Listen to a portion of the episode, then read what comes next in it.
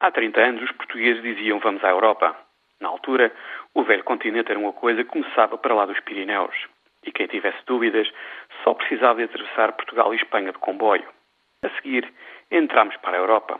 O problema é que, após um período de entusiasmo inicial, decretámos uma espécie de autonomia nacional a tudo o que estivesse relacionado com o exterior. Virámos para dentro, regressámos a uma espécie de adolescência nacional e a política passou a ser uma análise de quem estava a subir e a descer em Lisboa. A autonomia, como estamos a ver, acabou. E com o seu fim vem a penosa constatação de que mais uma vez fomos irresponsáveis do ponto de vista fiscal e económico.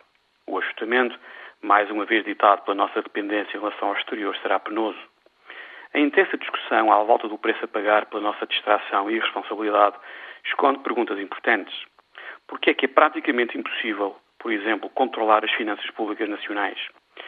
É que as elites políticas e a maior parte da sociedade portuguesa não conseguem aprender com a história? E será que desta vez vamos conseguir aprender alguma coisa com o que nos está a acontecer?